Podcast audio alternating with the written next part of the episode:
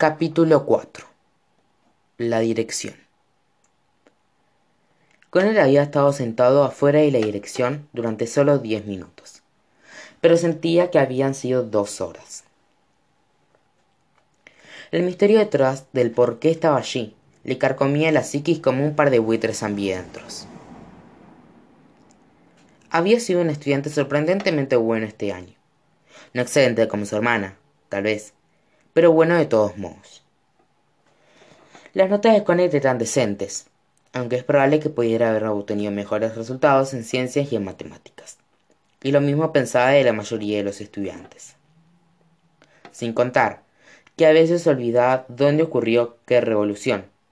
También estaba yendo bien en su clase de historia. Y por primera vez en su vida, de verdad estaba disfrutando las tareas de su clase de literatura. Connor estaba seguro de que no había hecho nada malo. Entonces, ¿por qué estaba allí? Comenzó a sentirse paranoico al pensar que tal vez alguien le había tendido una trampa. ¿Lo estaban acusando de ser el responsable del graffiti de los lockers? ¿O del pez dorado que, que apareció en el baño del salón de maestros? Sí, Connor pensaba que esas bromas eran muy graciosas, pero él no las había hecho. Si no creían que él era culpable, pensaban que él sabía quién había sido responsable y querían que declarara. ¿Podía pelear en la secundaria a su derecho de permanecer callado? ¿Tenía derecho a un abogado y a una llamada telefónica?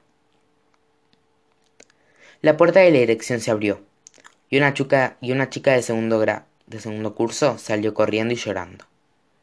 Connor se puso tenso de inmediato. Señor Bailey, llamó la señora Peters desde el interior de su oficina. Connor trabó con dificultad. Oír a ella mencionar su nombre le causaba hoy, hoy el mismo terror que había sentido cuando fue su maestra en la primaria. Un ascenso importante era, era la última cosa que ella había esperado. Pero la señora Peters hacía poco había mejorado su situación. Luego de enseñar durante 25 largos años, la señora Peters había tomado la difícil decisión de jubilarse. El asunto había estado en la mente de la maestra durante bastante tiempo. Sin que sus alumnos lo supieran, tuvo un calendario en su escritorio durante años y marcaba los días que faltaban para su retiro. Solía soñar despierta con, con cómo sería su vida después de la enseñanza. Planeaba todas las vacaciones exóticas que quería tener hizo una lista para las remodelaciones que deseaba hacerle a su departamento. Ahora que finalmente tendría tiempo para ocuparse de ello.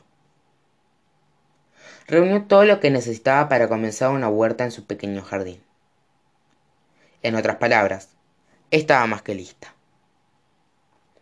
Pero, en las últimas semanas que culminarían en la finalización de su carrera docente, la señora Peters recibió la propuesta de convertirse en directora.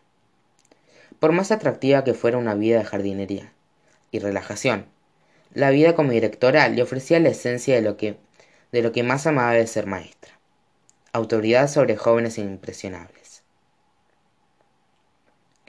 No hace falta decir que ella no dudó en aceptar el trabajo.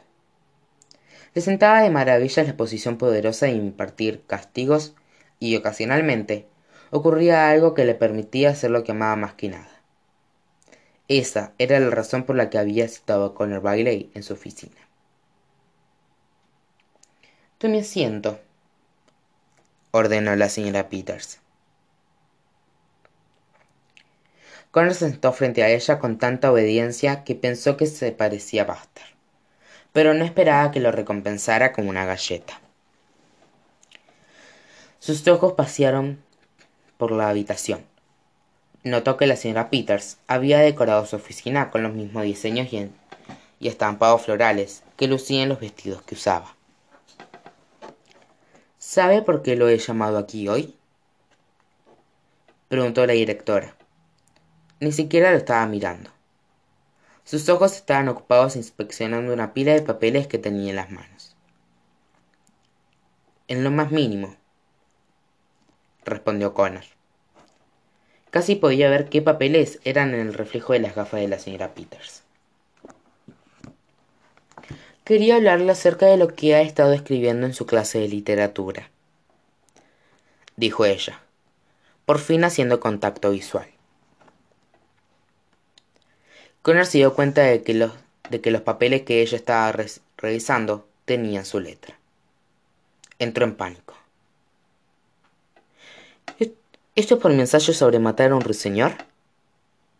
Preguntó el niño, el niño. Sé que escribí una de las partes más tristes de este libro es una niña es que una niña se llama Scout. Pero hablé con la señora York sobre mi enfoque y comprendí por qué podía haber mejorado, por qué podía haber sido mejor. La señora Peters entrecerró los ojos y frunció el ceño de modo, de modo prejuicioso. Esto tenía que suceder al menos una vez cuando estaba en la misma habitación que Connor. O tal vez es por mi informe sobre rebelión en la granja, sugirió Connor. Sé que dije, preferiría que George Orwell hubiera usado algo para hablar de política que no me hubiera que no me diera tantas ganas de comer una hamburguesa con tocino. Pero esto es de verdad lo que pensaba. No estaba tratando de ser gracioso. No, señor Bailey, respondió la directora. Lo llamé a mi oficina para hablar sobre la escritura creativa en la que he estado trabajando en la clase de la señora York. ¿Eh? preguntó Connor. La escritura creativa era su parte favorita de la clase. ¿Cómo estoy haciendo eso mal? No lo está, dijo la directora. Es fantástico. Conan inclinó la cabeza sin dar crédito a lo que oía. ¿Acaba de decir lo que creo que acaba de decir? preguntó Connor. Así es, dijo la señora Peters, casi tan sorprendida como él. La señora Shork temía que tus historias fueran un plagio, así que me las envió para que yo les echara un vistazo, pero nunca he leído algo semejante. Le aseguré que, a mi juicio, parecían muy originales. A Conan le resultaba difícil procesar lo que sucedía. La señora Peters, de todas las personas posibles, estaba halagándolo y defendiéndolo. Entonces, ¿estoy aquí por algo bueno? preguntó confundido Connor. Por algo muy bueno, respondió la señora Peters. Tus historias y tus versiones de los personajes de los cuentos de hadas son maravillosas. Me encantó la historia de la dinastía encantador en busca del príncipe perdido, y la del amante desaparecido de la reina malvada, encerrado en su espejo mágico. Y Trix, el hada rebelde y trollbella, la princesa trollfea. Son personajes nuevos muy creativos. Es muy impresionante. Mm, gracias, dijo Connor. ¿Puedo preguntarle qué le inspiró a crear estas historias? Indagó la señora Peters. Connor trabajó con dificultad. No sabía cómo responder. Técnicamente, había utilizado la clase para escribir sobre sus experiencias. Así que las historias no eran en realidad escritura creativa. ¿Se consideraba una mentira incluso si no podía decir la verdad? Solo se me ocurrieron, respondió el chico encogiéndose de hombros. No sé muy bien cómo explicarlo. La directora hizo algo que Connor jamás la había visto hacer. Le sonrió. Estaba esperando que dijera eso, confesó la señora Peters. Tomó una carpeta del interior de su escritorio. Me tomé la libertad de revisar el perfil estudiantil que completó al inicio del año escolar. Me resultó interesante ver que abajo, aspiraciones profesionales futuras, usted simplemente escribió algo genial. Con él asintió. Mantengo mi postura, dijo. Bueno, a menos que su objetivo sea convertirse en un genio, supongo que está abierto a recibir sugerencias, ¿verdad? Claro, respondió Connor. Todavía no había pensado en ningún trabajo que encajara con la descripción. Señor Bailey, ¿Alguna vez ha considerado convertirse en escritor? dijo la directora. Basándome en sus historias, con tiempo y práctica, creo que es posible que tenga lo que se necesita. Aunque no había más personas presentes en la habitación, Connor tuvo que recordarse a sí mismo que ella le estaba hablando a él. ¿En escritor? Preguntó Connor. ¿Yo? La idea nunca se le había ocurrido. De inmediato, su mente se llenó de dudas ante la posibilidad, como si fueran glóbulos blancos atacando un virus. Sí, usted, respondió ella, señalándolo para dejar en claro la referencia. Pero, ¿no se supone que los escritores son súper inteligentes? Preguntó Connor. ¿No dicen cosas como concurro con o disiento con la presente situación? Ese tipo de personas son escritores, no yo. Se reirían de mí si, si intentara ser uno de ellos. La señora Peter soltó una pequeña cantidad de aire por la nariz. Lo que Connor recordó que era su versión de una risa. Ser inteligente no es una competencia, dijo. Hay mucho que recorrer, y hay diversas maneras en las que la inteligencia puede demostrarse. Pero cualquiera puede escribir, ¿verdad? preguntó Connor. Es decir, esta es la razón por la que se juzga con tanta dureza a los escritores, ¿no? Porque técnicamente Cualquier persona podría hacerlo si quisiera. Solo porque todos pueden hacer algo, no significa que todos deban hacerlo. Respondió la directora. Además, cualquiera que tenga acceso a Internet siente que posee la autoridad para criticar o denigrar lo que sea que lo que sea hoy en día.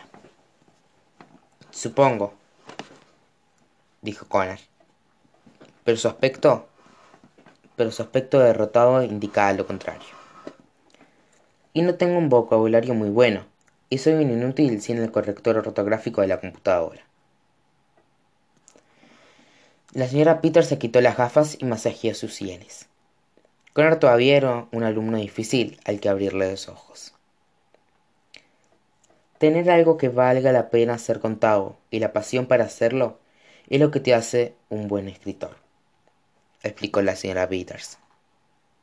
No puedo decirle la cantidad de veces que he leído novelas o artículos que utilizan palabras complicadas y juegos de palabras astutos para ocultar el hecho de que no tienen absolutamente nada que contar. Una buena historia debe ser disfrutada. A veces, la simplicidad puede llevarte lejos. Connor todavía no estaba convencido.